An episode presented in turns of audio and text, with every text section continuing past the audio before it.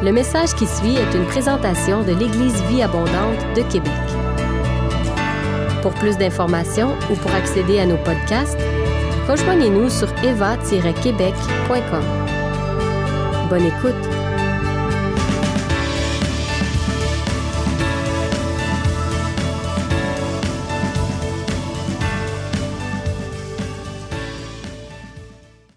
En avril 2019, j'ai eu une formation pastorale sur la rive sud de Montréal. Et le troisième jour de cette formation-là, on a eu un temps de chapelle où on nous a remis un texte biblique et où on nous a laissé 15 minutes seuls avec Dieu. Et pendant ce temps de méditation et d'écoute, alors que j'étais en train d'écouter le Seigneur, j'ai expérimenté ce que j'appellerais une vision animée dans mon esprit. Et j'aimerais simplement prier avant, puis après ça, je vais vous lire ce que j'ai expérimenté ce matin-là en particulier. Seigneur, on t'invite à parler à nos cœurs. On te remercie de ce que tu es déjà là. On te remercie de ce que ton esprit est déjà en nous, de ce que nous sommes tes enfants, on a été adoptés. Je prie, Père, viens arracher tout ce qui n'est pas de toi et viens semer tout ce qui est de toi et que nous puissions être différents lorsqu'on va sortir de ce gymnase à la fin de cette réunion. Que ton règne vienne, que ta volonté soit faite, Père, dans le nom de Jésus. Et tout le monde dit? Donc, j'étais seul avec le Seigneur dans une chapelle avec d'autres collègues pasteurs, puis j'étais en train d'écouter le Seigneur, et dans mon esprit, voici ce que j'ai vu. On peut mettre euh, l'image, la, première image aussi euh, des chaînes. J'étais sur une estrade dans un marché d'esclaves presque nu, avec des fers au poignet et enchaîné à un poteau. J'étais rempli de peur, de honte, et j'étais littéralement brisé à l'intérieur de moi. Quelque chose était mort dans mon âme. Je savais que ma volonté ne me servait à rien, je ne pouvais pas fuir. À un moment donné, un de mes bourreaux s'est approché de moi et j'ai ressenti un sentiment de peur mélangé à un profond sentiment de je m'en foutisme. Le bourreau s'est approché de moi. Il a tout d'abord enlevé les chaînes qui retenaient mes fers et il a ensuite libéré mes poignets de ses entraves. C'est à ce moment-là que j'ai entendu sa voix pour la première fois. Quelqu'un en bas de l'estrade m'appelait par mon prénom. C'était un homme, je ne le connaissais pas, mais il me regardait et m'appelait par mon prénom. Je me suis donc dirigé vers lui tout en frottant mes poignets endoloris. On s'est soudainement retrouvé dans son carrosse, tiré par des chevaux. Curieusement, j'étais avec lui dans le carrosse et je continuais à frotter mes poignets et c'est à ce moment-là que j'ai pris conscience du grand sourire de mon nouveau propriétaire. Son sourire était accompagné d'un regard joyeux rempli d'amour. Par la suite, je me suis retrouvé dans une immense bassine contenant de l'eau chaude. Là, toute la saleté accumulée sur mon corps et dans mes cheveux a pu être enlevée. De nouveaux vêtements m'ont été donnés je me suis retrouvé à la table de la salle à manger de mon nouveau maître, qui souriait toujours autant. J'étais propre, bien habillé, mais toujours complètement perturbé et incertain quant à la suite. Je me questionnais à savoir si c'était une mauvaise blague. Je me rappelle avoir ressenti un profond inconfort et une obscure incertitude. Il n'y avait vraiment plus d'assurance dans mon âme. C'est à ce moment-là qu'une servante s'est approchée de moi avec un contenant à soupe sous le bras et une louche. Elle s'approchait pour me servir de la soupe à ce moment précis, mon inconfort et ma confusion ont rapidement jailli à l'intérieur de moi et m'ont fait lever d'un bond en m'incitant à prendre le contenant à soupe afin de me joindre à l'équipe de serviteurs pour servir mon nouveau maître. Mon élan de serviteur brisé fut soudainement arrêté lorsque le maître m'invita à venir le rejoindre à nouveau à la table tout en arborant son beau grand sourire. C'est à ce moment-là qu'il m'a dit, dans cette maison, on doit apprendre à être un fils avant de servir. C'est à ce moment-là que j'ai remarqué que la servante qui était venue pour me servir la soupe n'était pas du tout une servante humiliée, brisée et remplie d'incertitude. Non. Elle, elle aussi arborait un beau sourire, et semblait heureuse de servir dans la maison du Maître. Tout à coup, quelque chose s'anima en moi. Soudainement, de nouvelles pensées ont commencé à émerger dans mon cœur. J'ai timidement commencé à croire que j'avais peut-être vraiment été acheté pour être restauré complètement. Cette idée extravagante a été suivie par, suivie par une autre idée extravagante dans mon esprit. J'avais maintenant le goût de demander au maître si je pouvais aller chercher d'autres personnes esclaves, pauvres et malades, et les faire entrer dans la maison afin de leur permettre de vivre ce que j'étais en train de vivre. Et la vision s'est arrêtée à ce moment-là dans mon esprit. Ce que j'ai vécu dans cette vision animée, c'est ce qu'on appelle la rédemption. C'est le fait d'être racheté de notre misère, de notre brisement, de tout ce qui peut être brisé même à l'intérieur de nous. Et j'ai été amené dans la maison du Maître. Il y a un vieux chant qui dit, et j'ai grandi sur euh, les bancs d'église, en guillemets, les bancs d'église baptistes quand j'étais jeune, et il y a un chant qui dit Quel sauveur merveilleux je possède. Il s'est sacrifié pour moi et sa vie innocente, il cède pour mourir sur l'infâme bois. Il renonce à la gloire céleste pour le plan rédempteur de Dieu. L'apparence est la plus modeste. Oh, quel prix pour me rendre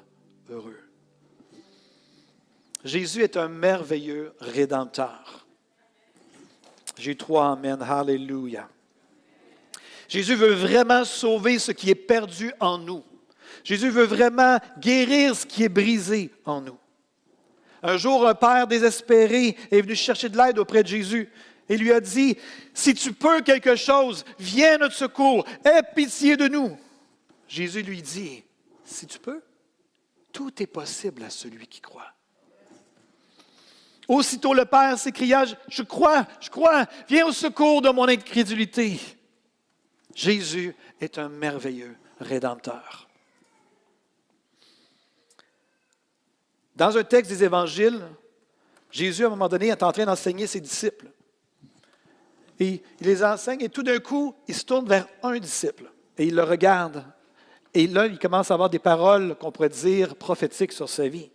Il se tourne vers Pierre et il va lui dire des choses intrigantes et combien intéressantes quand tu commences à prendre le temps de méditer et de réfléchir. Et c'est ce qu'on va voir ensemble ce matin. Dans Luc 22, 31, on va lire à partir de la, parole vivante ce matin. Ça dit, Jésus dit à Simon ou à Pierre, écoute Simon, méfie-toi.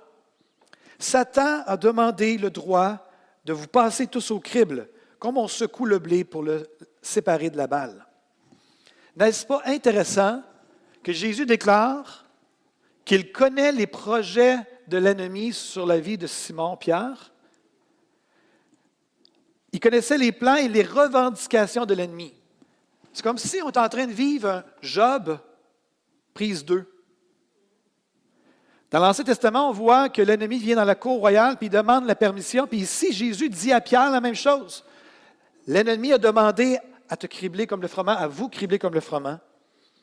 Mais Jésus va dire, je connais les événements qui vont se produire dans les prochaines heures, dans les prochaines semaines, dans les prochains mois. Je connais qu'est-ce qui va se passer. L'ennemi a revendiqué un droit à ta vie. Et Jésus ne dira même pas, et on a dit non, mon père a dit non, ou on a dit non. Jésus ne mentionne pas qu'est-ce qui a été la réponse, mais de toute évidence, quand il dit il a demandé pour vous euh, être équilibré comme le froment, puis après ça, on va voir que finalement, c'est comme si Dieu a permis à ce que l'ennemi ait accès pour ce peu de temps-là. Quels sont ceux et celles que ça vous rend inconfortable, cette histoire-là? Si vous avez entendu, oui, je vois ta main, tu peux la baisser. ça me rend inconfortable, mais ce qui suit rend la chose d'autant plus intéressante. J'ai dit que, Jésus avait dit à Pierre des choses intrigantes. Mais combien intéressantes quand on prend le temps d'y réfléchir. Verset 32. Mais moi, dit Jésus, j'ai prié pour toi, pour que tu ne perdes pas la foi. Et toi, Pierre, le jour où tu seras revenu sur le bon chemin, sois le soutien de tes frères, fortifie-les dans la foi.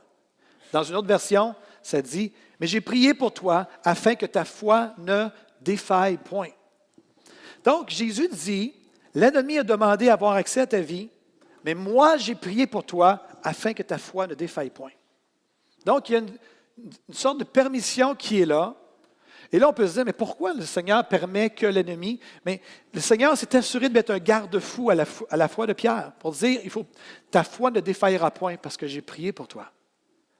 Et quand tu vas sortir de ça, tu ne seras plus le même homme. Il va déclarer, et on va le voir, mais il a déclaré plus loin que juste l'attaque de l'ennemi.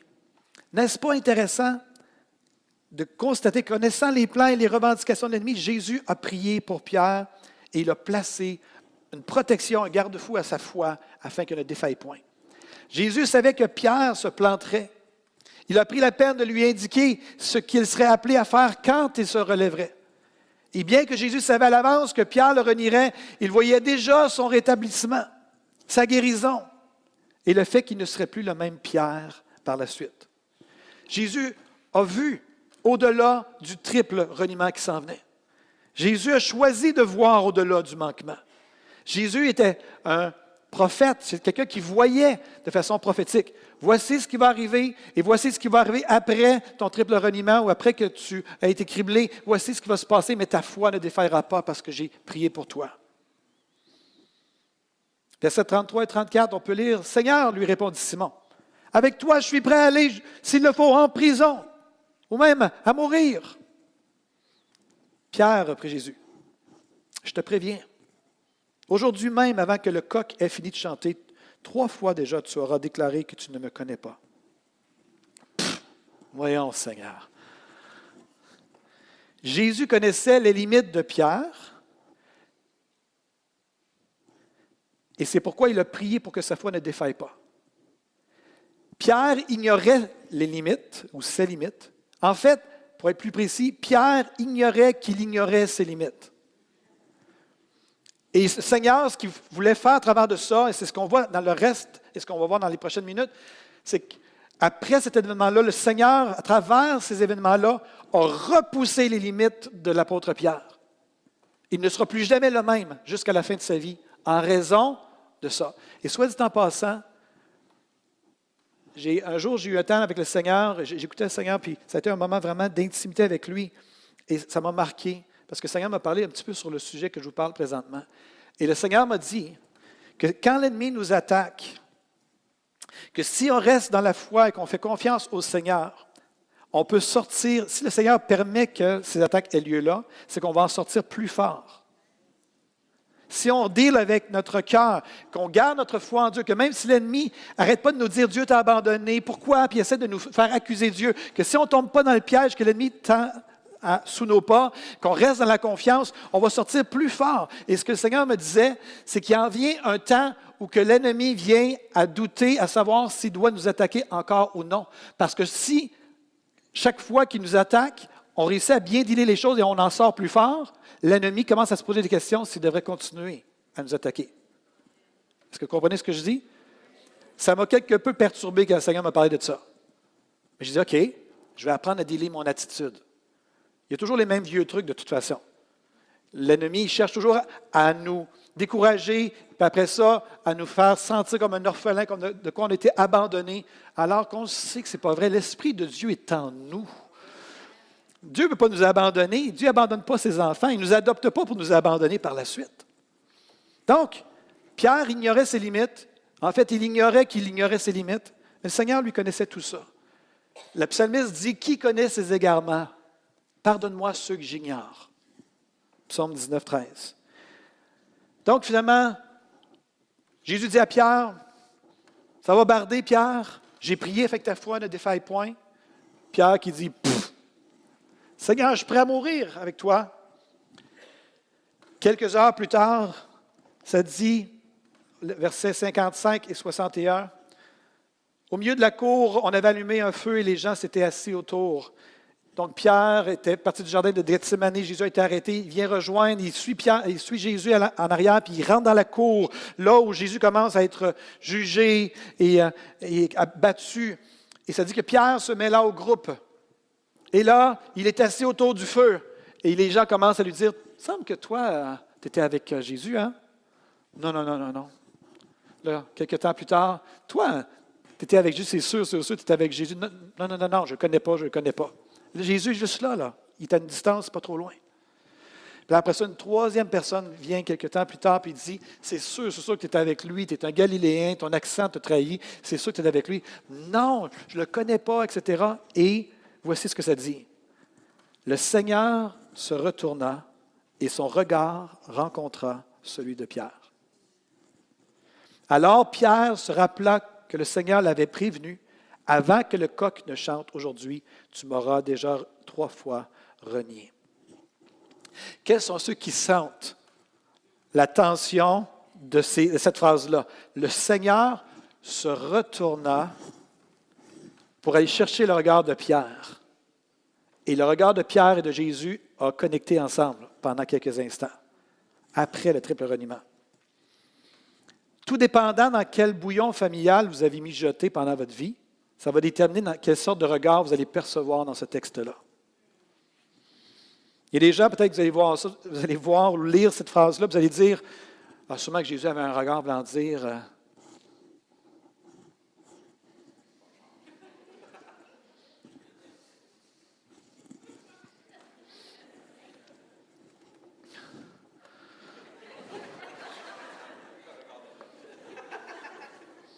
s'il était bon pour lire sur les lèvres,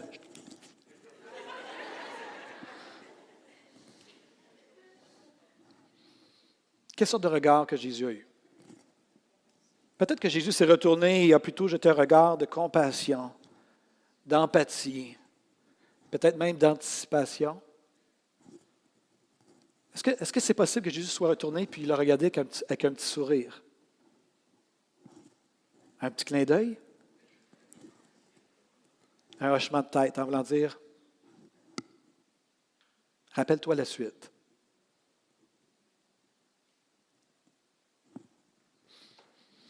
On ne sait pas quel, a été le regard de Jésus.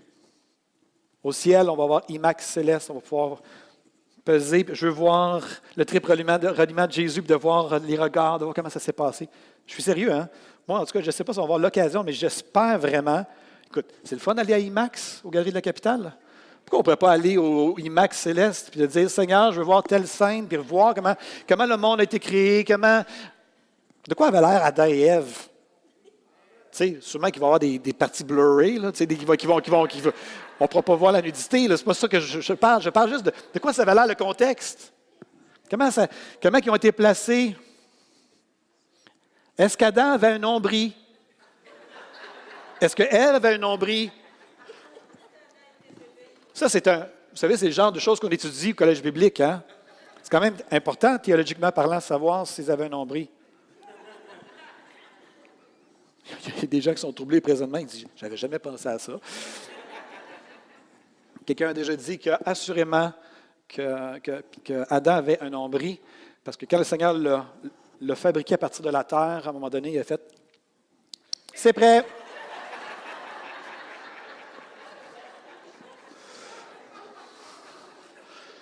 Donc, on ne sait pas quel a été le regard de Jésus. Revenons à nos moutons. Comme disait un de mes, mes euh, patrons quand je travaillais chez Yellow, dans le département de la femme chic. Je vous raconterai d'autres histoires un jour à ce sujet-là. Mais il disait Revenons nos moutons, et euh, les vaches seront bien gardées, ou quelque chose du genre. En tout cas, il, était bien drôle. Il m'a lancé des blagues comme ça. Donc, Pierre, on ne sait pas quel était le regard, mais une chose qu'on sait, c'est que Pierre a été profondément troublé à l'intérieur. Il a été ébranlé. Ça dit au verset 62, Pierre se glissa dehors de la cour et pleura amèrement. Et l'expression pleurer amèrement, je ne sais pas si vous pleurez, quand vous pleurez, est-ce que vous pleurez amèrement? Dans une autre version, ça dit, le, mot amèrement veut dire de façon virulente. Euh, une autre version, dans un autre évangile, va parler que Pierre éclata en sanglots. Quelque chose s'est brisé à l'intérieur de Pierre lors de cet événement-là. Était-ce son arrogance, son orgueil, sa fierté, ses illusions de courage ou ses illusions de contrôle, peu importe. Quelque chose s'est passé qui nécessitait une guérison et une restauration. Quelques heures plus tard, Jésus va se ramasser sur la croix, va mourir sur la croix. et il va être mis dans le tombeau. Trois jours plus tard, ça dit qu'un ange est envoyé du ciel et ça dit l'ange est venu et il a roulé la pierre et il s'est assis dessus au regard des soldats qui gardaient le tombeau. Et ils étaient pétrifiés de peur, les soldats. Et les femmes arrivent et ils voient l'ange et ça dit, je lis à partir de Matthieu 28, il dit, allez promptement dire aux disciples que Jésus est ressuscité des morts. Et voici, il vous précède en Galilée, c'est là que vous le verrez. Et un peu plus tard, les femmes vont vouloir retourner vers les disciples pour lui dire, pour annoncer aux disciples que Jésus est ressuscité, puis ils vont croiser Jésus lui-même, qui va dire, encore une fois, ne craignez pas, allez dire à mes frères de se rendre en Galilée, c'est là qu'ils me verront. Et pendant les jours qui vont suivre, Jésus ressuscité, les marques dans ses poignets, les marques dans ses pieds, les marques de son côté, il va faire du tourisme en Israël. Il va aller à un moment donné marcher avec deux hommes sur le chemin d'Emmaüs. Puis à un moment donné, il va disparaître, il va partir ailleurs. Il va rentrer dans la salle, euh, dans Jean 20, 22, et il va rentrer dans la salle qui est verrouillée. Il va apparaître, et là, tous les disciples vont freaker, vont, avoir super peur, vont penser que c'est un fantôme. Il va dire Recevez le Saint-Esprit, il va commencer à manger avec eux, puis à un moment donné, pouf, Jésus n'est plus là. à un moment donné, Jésus se retrouve à un autre endroit, et là, Jésus va apparaître, ça dit, l'apôtre Paul va dire que Jésus est apparu à 500 frères à, la fois. Donc, il y a plein de gens qui l'ont vu ressusciter. Et au début de Actes, ça dit que Jésus, pendant 50 jours, euh, a apparu, a parlé des choses du royaume avant d'être enlevé au ciel. Et, mais Jésus avait dit, comme on vient de lire, dites à mes frères d'aller en Galilée, c'est là que je vais les rencontrer. Donc, ils sont partis en Galilée. Et à un moment donné, Pierre va dire, allons à la pêche. Et ils pêchent toute la nuit, ils n'attrapent rien. Et au matin, il y a un homme sur le rivage, ils étaient environ une centaine de mètres du rivage, euh, selon ce que les évangiles nous disent. Et là, l'homme au rivage, sur le rivage, Est-ce que vous avez du poisson, les gars? Non, on n'a rien attrapé. Envoyez votre filet de tel côté de la barque. Et ils font ça, puis finalement, le filet est plein, plein, plein de poissons. Et là, quelqu'un dit à Pierre, c'est Jean qui dit à Pierre, c'est le Seigneur. Pierre met ses vêtements, saute à l'eau, se retrouve sur le bord du rivage. Donc, Jésus s'était promené un peu partout en Israël, et là, il arrive ce matin-là sur le bord du lac ou de la mer de Galilée.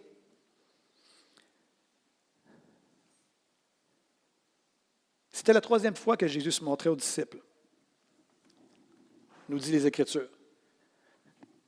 Est-ce que vous vous rappelez que Pierre s'était assis autour d'un feu dans la cour où il a fait son triple reniement? Dans Jean 18, on va le mettre à l'écran, dans Jean 18, 18, ça dit Les serviteurs et les, huissiers qui étaient là avaient allumé un brasier, un anthracia. C'est le verbe grec en arrière du mot brasier. Car il faisait froid et se chauffait. Pierre se tenait avec eux et se chauffait. Et lorsqu'ils furent descendus à terre, ils virent là des charbons allumés Jean 21, 9. Autrement dit, ça, ça fait référence que quand les disciples ont débarqué de, la mer de Galilée, sont arrivés sur le rivage, et là, ils ont vu l'homme qui était là, mais ils ne reconnaissaient pas nécessairement que c'était Jésus, mais ils savaient que c'était Jésus. C'est comme une drôle de situation, c'est le Jésus ressuscité. Et là, ça dit qu'il y a, ils furent descendus à terre, ils virent là des charbons allumés, du poisson dessus et du pain.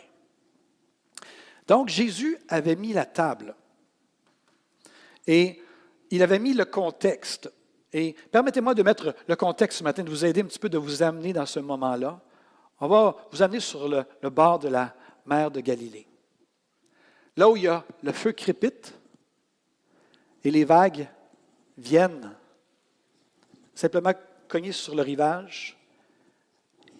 Et Jésus avait, s'était assuré d'avoir un beau feu comme quand Pierre l'avait renié. Et là, le feu est là, le poisson est là, le pain est là.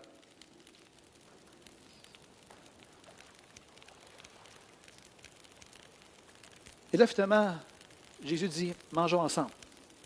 Il distribue la nourriture et il mange. Et ça dit que pendant le repas, les disciples regardaient Jésus, mais ils ne le reconnaissaient pas physiquement. Mais ils savaient que c'était lui. C'était un peu intriguant. Ça aussi, à IMAX Céleste, là. Seigneur, Mère de Galilée, restauration de Pierre. Et là, ils mangent ensemble. Pierre, de toute évidence, doit être low profile à ce moment-là, ne dit pas grand-chose. Ce n'est pas la première fois qu'il revoit Jésus, c'est la troisième fois qu'il le revoit. Mais là, cette fois-là, c'est son moment. Donc Jésus a en quelque sorte mis la table pour la guérison et la restauration de Pierre. Jésus a même fait la cuisine. Ça dit qu'il y avait déjà des poissons, puis après ça, Jésus va dire aux disciples, hey, amenez d'autres poissons, puis on, va continuer le banquet, on va se préparer pour euh, le deuxième service. Après qu'ils eurent mangé, dit Jean 21, Jésus dit à Simon-Pierre, M'aimes-tu plus que ne m'aiment ceux-ci? Pierre répondit, Oui Seigneur, tu sais que je t'aime. Jésus lui dit, Paix mes agneaux. Il lui dit une seconde fois, Simon, fils de Jonas, m'aimes-tu? Pierre lui répondit, Oui Seigneur, tu sais que je t'aime. Jésus lui dit, Paix mes brebis. Il lui dit pour la troisième fois, Simon, fils de Jonas, m'aimes-tu? Pierre fut attristé de ce qu'il lui avait dit pour la troisième fois, m'aimes-tu? Il lui répondit, Seigneur, tu sais toutes choses. Tu sais que je t'aime. Jésus lui dit, paix mes brebis. Pierre devait s'attendre à des reproches et des réprimandes. Mais Pierre n'a finalement reçu que pardon et restauration. Jésus n'a même pas mentionné son reniement, il l'a juste sous-entendu. Il a simplement fait allusion à son triple reniement par ces trois questions où Jésus lui a plutôt donné la chance de réaffirmer son amour pour lui et de s'occuper de ses disciples. Rappelez-vous, Jésus avait déclaré d'avance son triple reniement que l'ennemi avait cherché à le cribler, mais qui avait prié afin que sa foi ne défaille point, qui avait mis un garde-fou à sa foi. Et là, Jésus lui-même est là, il a préparé toute la scène, tout le contexte. Et là, il, veut dealer pour la suite de la parole prophétique. Quand tu seras relevé, fortifie tes frères.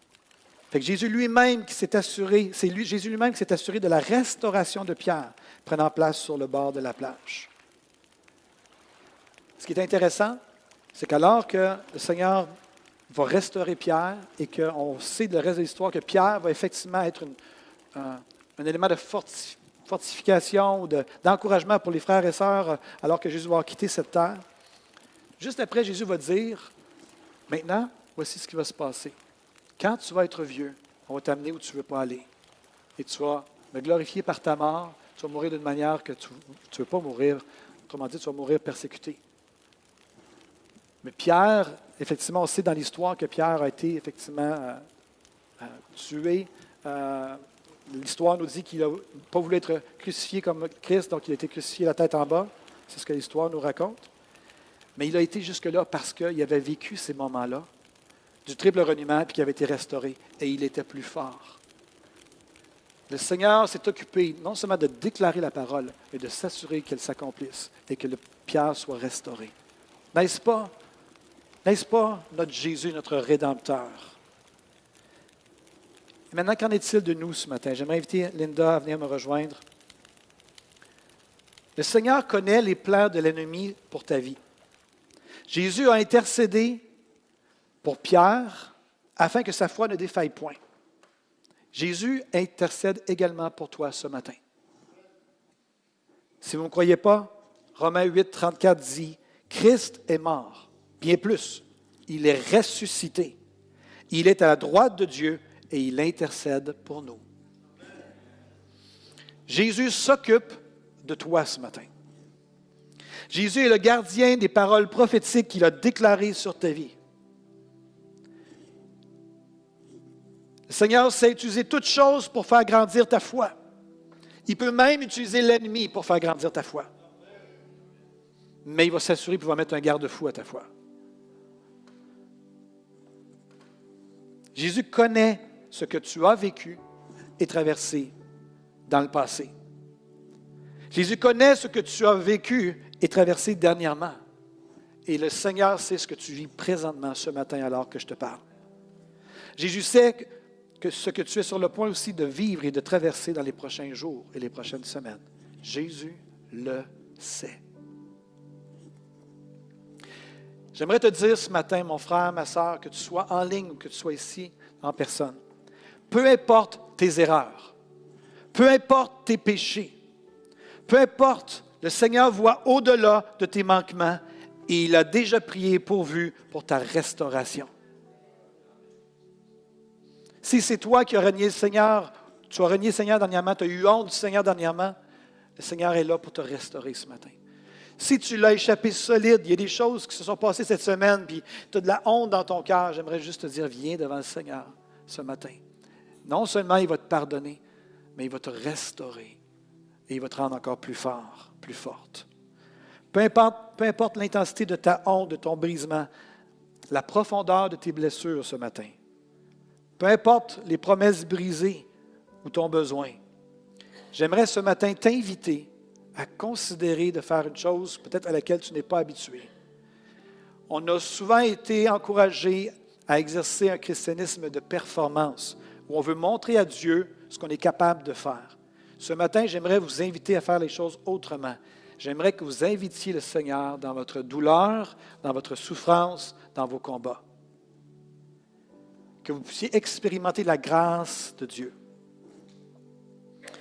C'est comme si nos blessures, notre peine, notre douleur, notre colère, nos incompréhensions, nos frustrations sont des invitations pour la grâce de Dieu dans nos vies. On peut essayer de dealer ça comme un orphelin, puis essayer de régler tout ça pour dire Seigneur, je, veux, être un bon chrétien. Dire Seigneur, c'est tout croche. Viens dans ma blessure. Viens dans mon cœur. Seigneur, viens guérir. Viens déraciner et viens planter. Le Seigneur est toujours là auprès du feu ce matin, en esprit. L'invitation tient toujours. Et je vous invite à vous asseoir en esprit sur le bord du feu et de prendre le temps de lui ouvrir votre cœur. Invite le Seigneur. Invitez le Seigneur dans votre blessure, dans votre peine, dans votre douleur, dans votre colère, dans votre incompréhension. C'est un contexte favorable ce matin. J'ai parlé de Pierre, que Jésus a préparé tout le contexte, le feu, le poisson, tout était là, un repas. Ils ont mangé. Il, a laissé Pierre juste vivre le moment, puis que ça puisse s'activer. Je suis convaincu personnellement, c'est ma conviction, que, que, Jésus a créé ce contexte-là pour ranimer le contexte de son triple reniement. C'était le même mot entre Akia qui était là dans les deux contextes. C'était évident que Jésus a créé un contexte similaire pour vous, que Pierre puisse enfin vivre sa restauration. Ce matin, c'est un contexte favorable pour vous afin que vous puissiez vivre un moment de grâce. Si vous avez aimé ce message, nous vous invitons à vous joindre à nous lors de nos rencontres du dimanche matin. Vous trouverez l'horaire et l'emplacement de nos réunions sur notre site internet eva-québec.com. N'hésitez pas à communiquer avec nous et que Dieu vous bénisse.